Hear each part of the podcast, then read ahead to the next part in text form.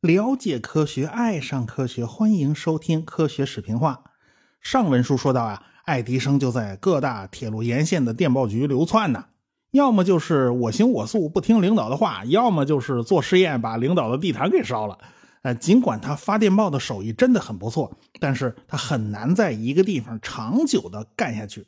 他甚至身无分文啊，蹭车回了老家休伦港，后来呢，又去了波士顿。进了西部联合公司的波士顿分部，那没多久呢，他又辞职不干了，他就坐船去了纽约。他好不容易呢，就到了纽约，但是他又变得一无所有，在朋友的公司里边打地铺借住。机缘巧合之下呢，就帮人家修好了黄金价格指示系统，人家立刻就让他当了总工程师，给他开了三百美元的工资。他当然就非常高兴了，这好好的搓了一顿，他好久都没吃饱饭了，这。这家公司为什么舍得开这么高的价钱呢？就是因为这个金价指示系统啊，它经常出问题。美国在内战期间曾经停止了黄金和纸币的任意兑换，就是不能兑换了啊。毕竟这是战争期间，内战结束以后呢，黄金的交易就大幅度开始攀升，甚至啊对华尔街都是有非常大的影响的。这台金价指示器出了故障啊。那底下几百个经纪人，那差点打起来啊！这场面太吓人了。这个，这个爱迪生呢，就在这家公司研究改进金价指示系统。但是没多久啊，嗯，这家公司就被西部联合公司收购了。这个爱迪生啊，一不留神，他又成了西部联合公司的雇员。这个西部联合公司的后台老板呢，就是范德比尔特家族啊。这家公司啊，在电信行业，他也想搞垄断，他到处收购小的电信公司。业内各家公司都躲着他们，尽量避开被这个重达九百磅的大猩猩拥抱啊！这抱一下是受不了的。所以西部联合公司呢，就是这个庞然大物，他特别喜欢收购那些个特别超前的技术发明。这爱迪生呢，在这公司里面，他不爽，他就辞职了。他在人家手下，他总是待不住。不过他在电信行业的名气是很大的，而且大家都知道这个家伙擅长鼓捣发明创造。西部联合公司这家巨无霸公司，你是真绕不开。所以爱迪生最后没办法，还是得走进西部联合公司的总部，在一帮董事们面前演示了最新的股票电传自动报价机系统。哎，可以使用电信号，使得好多地方的自动报价系统保持一致的数字。这回啊，数字就不会乱跳了。他呢，就打算把这套系统卖给西部联合公司。他当时的心理价位是五千美元啊，实在不行，你压价的话，你压到三千美元呢，这爱迪生他也愿意卖啊。但是他实在是心里没底，这到底开多少价钱，他也没有经验。呃，他只好让对面的生意人啊自己看着开价啊！你们都是做生意的，你们都是老手了。对面一帮子董事啊，在那商量了半天，最后啊一口价三万美元。这爱迪生差点乐疯了，这远超心理预期，都超了十倍了。不过呢，爱迪生后来回忆这个价钱的时候啊，他记错了，他记成四万美元了。实际上人家付的是三万美元。这个爱迪生呢，第二天就拿到了支票，他没见过支票。这支票到底怎么用啊？他也不知道。他去银行问人家支票怎么用。其实呢，手续也不复杂，就是确定啊，这个支票上写的这个爱迪生就是你，这这这个挂上钩就行了。但是这二爱迪生他耳背，人家呢不得不跟他加大音量说话，跟他说话就特费劲。这爱迪生好不容易搞清楚是怎么回事了，哎，找银行把这支票啊就兑成了现钞。因为刚才找了一堆的麻烦嘛，这个银行职员呢就欺负他。怎么欺负他呢？给了他一堆小面额钞票啊！你弄几张大面额钞票，可能塞兜里也就塞下来。不，给了一堆小面额的，结果这爱迪生啊，就把全身口袋全都塞满了，全是那小小票子。一路上呢，他还不放心，他生怕这钞票丢了怎么办呢？这被风刮走了怎么办呢？被人偷了怎么办呢？嗯，就这么小心翼翼的回到了他在纽瓦克的工作室。这个纽瓦克属于新泽西州。离开曼哈顿呢，它只有十四公里，可是要过两条河，所以呢，还是坐船方便一点啊。他回到了家，他兴奋的一夜都没睡着。第二天，又把这些钞票存到了附近的银行里，这不能放家里存着呀。哎，这爱迪生就有了第一桶金按照合约呢，他要交付一千两百台快速股票电传自动报价机和私人电报机，以及呀其他的一些附属的电器设备。从一八七零年到一八七六年，爱迪生一直就在拼命的工作，每天干十六个小时。他全身心呢都投入到技术研发方面，哎，但是在财务方面啊，他就搞得一塌糊涂，那个账写的根本就不清楚。他没办法，他不能一心二用。最后呢，他跟他那个合伙人呢闹矛盾，啊，这合伙人说不干了，我要把工厂关掉。结果爱迪生我们说你千万别关啊，别关啊，他就掏钱把合伙人的股份给买下来，哎，还写了张欠条，因为当时他现金不够。这也算爱迪生第一次拥有了自己的工厂，是一栋四层的小楼，里面有几十个工人在干活。他在楼顶呢建了个实验室。爱迪生啊，在十九世纪的七十年代，就这几年呢，他结识了三个好帮手。在助手的帮助下，爱迪生就从一个异想天开的发明家，转而成了一个工业领域的创新者。第一个帮手叫查尔斯·巴奇勒，是英国的一位纺织机械师，他负责把爱迪生的草图变成非常精确的图纸。第二位呢？叫约翰·克鲁奇，是瑞士的一个制表商，他呢专门制作申请专利用的模型。第三个帮手呢，就是爱德华·约翰逊，他是铁路工程师和电报工程师，负责安排专利申请、签合同啦、造工资表啦，这全是他的事儿。这三个人后来和爱迪生相处了好多年，对爱迪生那是忠心耿耿。爱迪生这个人呢，经常会灵感大爆发。一八七二年二月的笔记上，他画了能有一百多幅草图啊！这才一个月啊，在这一年，在巴切勒和克鲁奇的帮助下，他获得了三十四项专利。所以，爱迪生是已经走上了职业发明家的道路。为了试验这个四路电报机系统，他就不得不借用西部联合公司的实验室工作啊！人家也不白借，专利权呢就得两家联合拥有啊，一人一半后来呢，这两边的价钱呢，他谈不拢，所以呢，爱迪生就带着半个专利去了古尔德那边。古尔德开价三万美元，外加七点五万美元的股份，爱迪生也就答应了。这个古尔德和范德比尔特家族啊，本来他就有矛盾，所以他就和西部联合公司展开专利大战啊，这打官司，这一家只拥有一半专利嘛，这两家才是拥有所有专利嘛，而这两家还不和，最后闹到打官司解决问题。这爱迪生啊，他也被传唤了好多次，所以这场纠纷就闹了好久。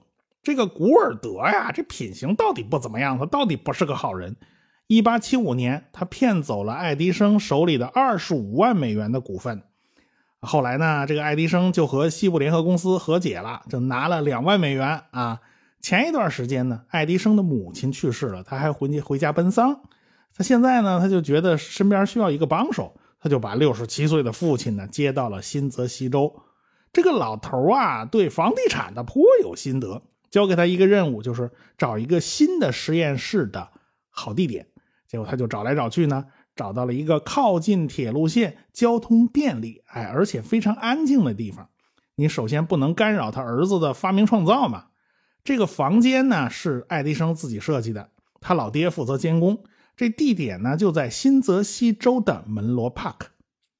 一八七六年三月份，爱迪生就带着大包小包的各种设备搬家，搬到了门罗帕克。他老爹呢，在这住了不久以后啊，着急忙慌就要回老家，因为他老爹背着爱迪生不知道啊，他已经又娶了一个十七岁的新婚妻子，他当然急急着忙着他就回老家了嘛。爱迪生的那几个主要的助手呢，就住在周围的农舍里边。其他工人呢，都住在这栋楼里面的集体宿舍。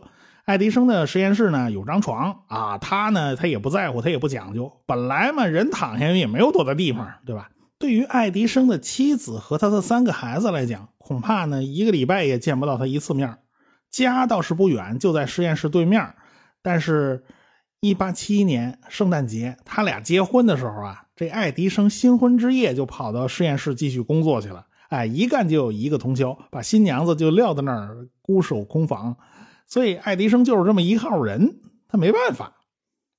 这个门罗帕克实验室是世界上第一个工业实验室，第一次有组织的集中了大批的人才去合作完成一个个的发明创造。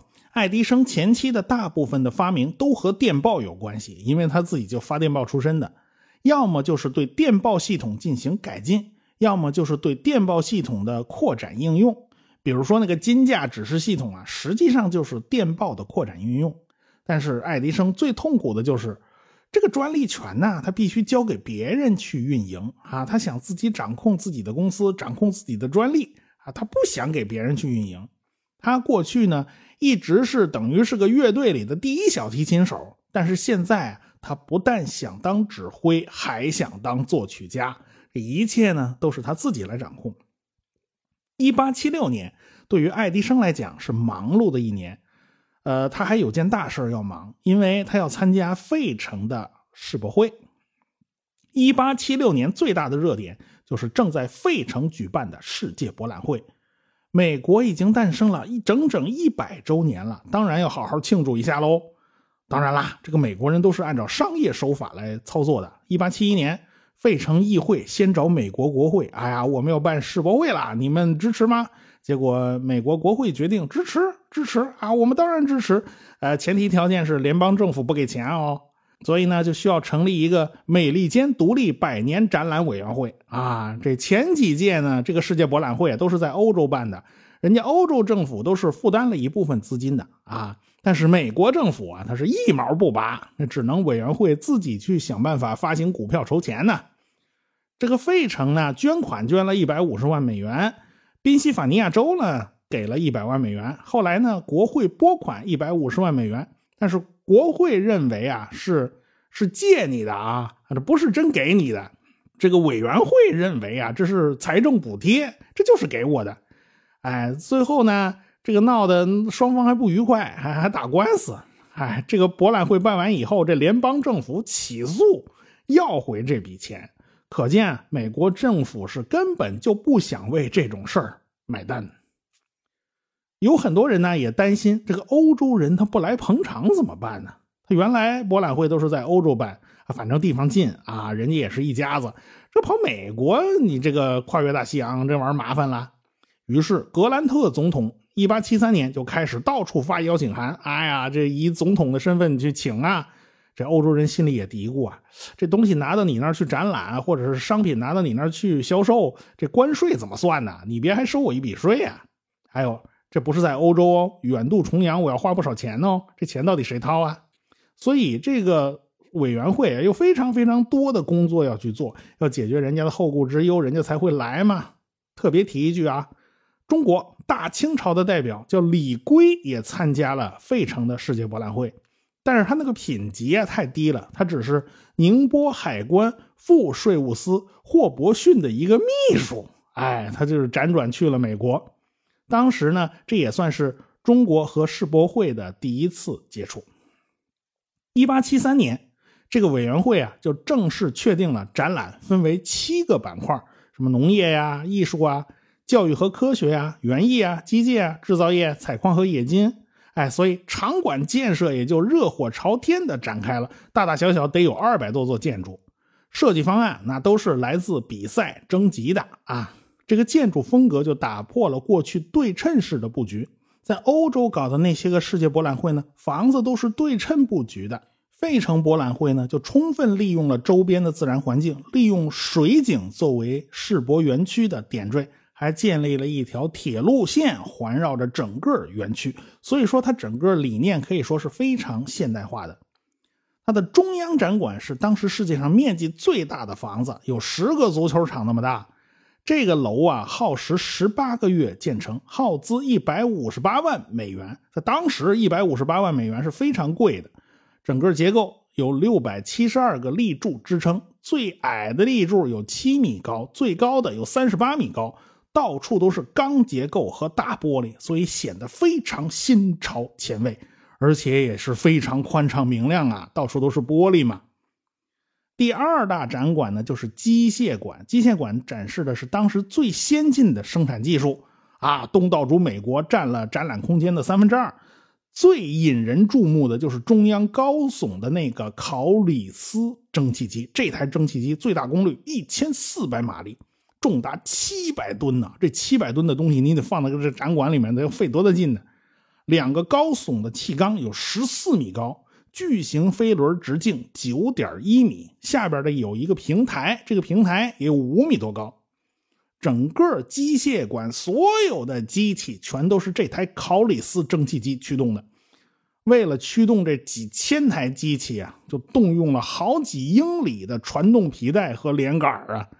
这个庞然大物象征着美国的工业技术力量。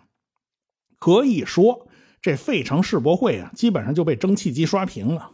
这已经不是第一次被蒸汽机刷屏了。维也纳世博会和巴黎世博会，那蒸汽机都是主宰者，毕竟这是一个蒸汽时代嘛。到了一八七六年五月十号的下午，机械馆内那是万头攒动。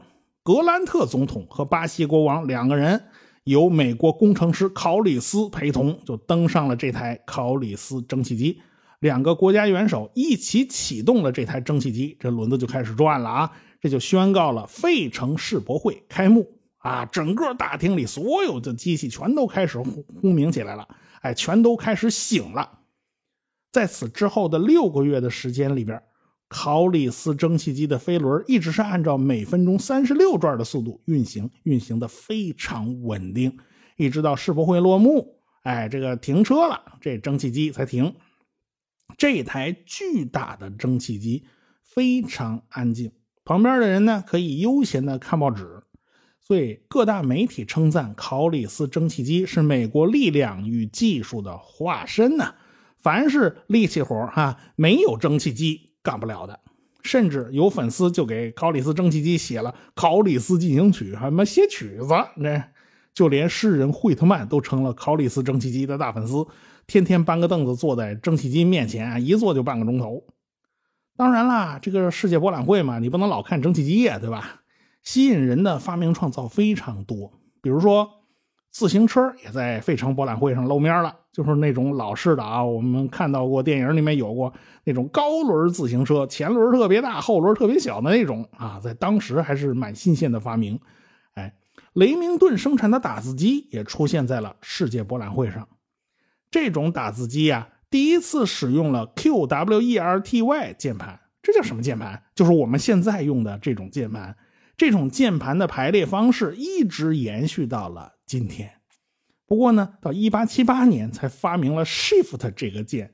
哎，有了这个键就可以大小写切换了。爱迪生发明的四路电报机也参加了这次博览会。这种电报机不仅仅是在一根线上能发四路电报，而且速度大大提高，能够在华盛顿和纽约之间每分钟收发一千个字符。而且呢，它还可以在费城和纽约之间收发速度达到每分钟三千字符，这已经足以让当时的民众啊都目瞪口呆呀。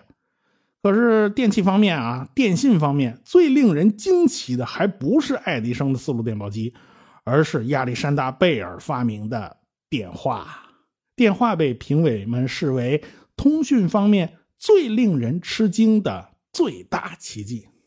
当时啊。巴西的皇帝叫佩德罗二世，就从电话听筒里边听到了贝尔从另一个房间传过来的声音，他当时就大吃一惊：“我的天哪，这个钢铁做的玩意儿居然会说话了！”这一时间呢，这个贝尔的发明啊就传开了，人们就纷纷跑过来要求听一耳朵啊，这东西不是看的，是用来听的。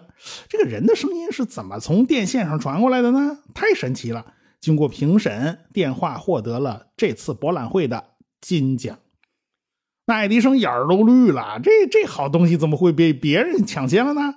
但是爱迪生发现贝尔的电话非常的不完善，首先音量非常非常弱，而且呢声音的失真非常严重，传输距离啊也就非常短，实用性不是很好。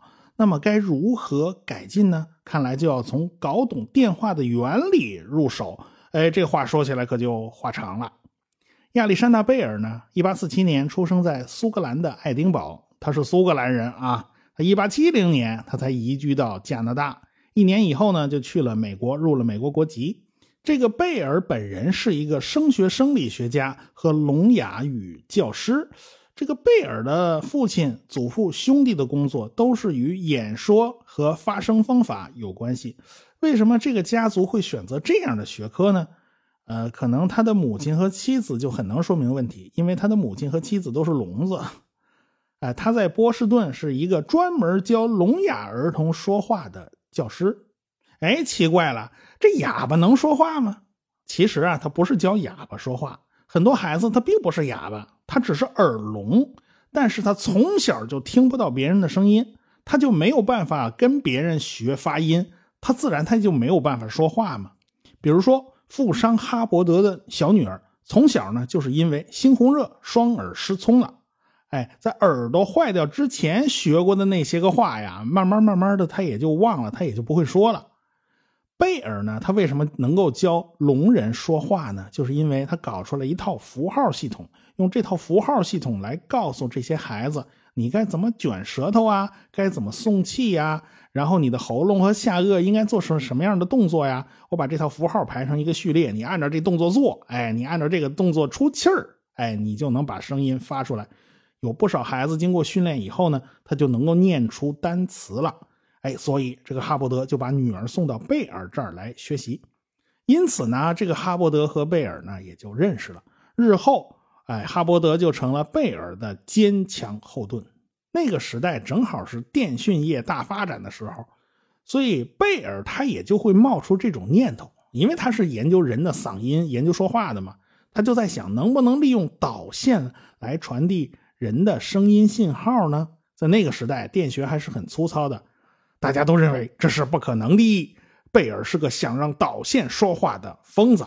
哎，贝尔很偶然的机会了解到，德国人曾经想过用电磁铁去驱动音叉，只有频率和音叉频率一致的声音才会引起音叉的共振。哎，他突然想到一个办法：任何波形都是可以分解成无数个正弦波的。假如我放上一大堆不同的音叉。然后你对着这些音叉来说话，说不定就有某个音叉就会引起共振。假如每个音叉后边拖着一根电线，哎，用另外一边的电磁铁驱动对应频率的音叉发出声音啊，离得八丈远之外啊，这个这边这个音叉一一受震动，然后立刻就通知那边的音叉响起来。那么这样的话，是不是就可以传递人的嗓音呢？哎，这个贝尔不愧是研究说话和听力的专家。我们人的耳蜗就是这么工作的，外界不同的频率就会刺激不同的听神经，然后所有的信息汇集到我们的脑子里合成处理，我们就听到了外界的声音。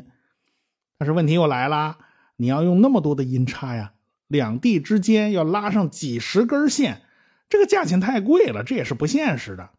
那能不能在一根线上传递多路频率信号呢？呃，假如贝尔真的能够解决这个问题的话，那岂不是抢了爱迪生饭碗吗？对吧？的问题一层层转化，没想到这个音差传多路的问题，就和爱迪生那四路电报机他撞了车了。那他该怎么处理呢？咱们下回再说。科学声音。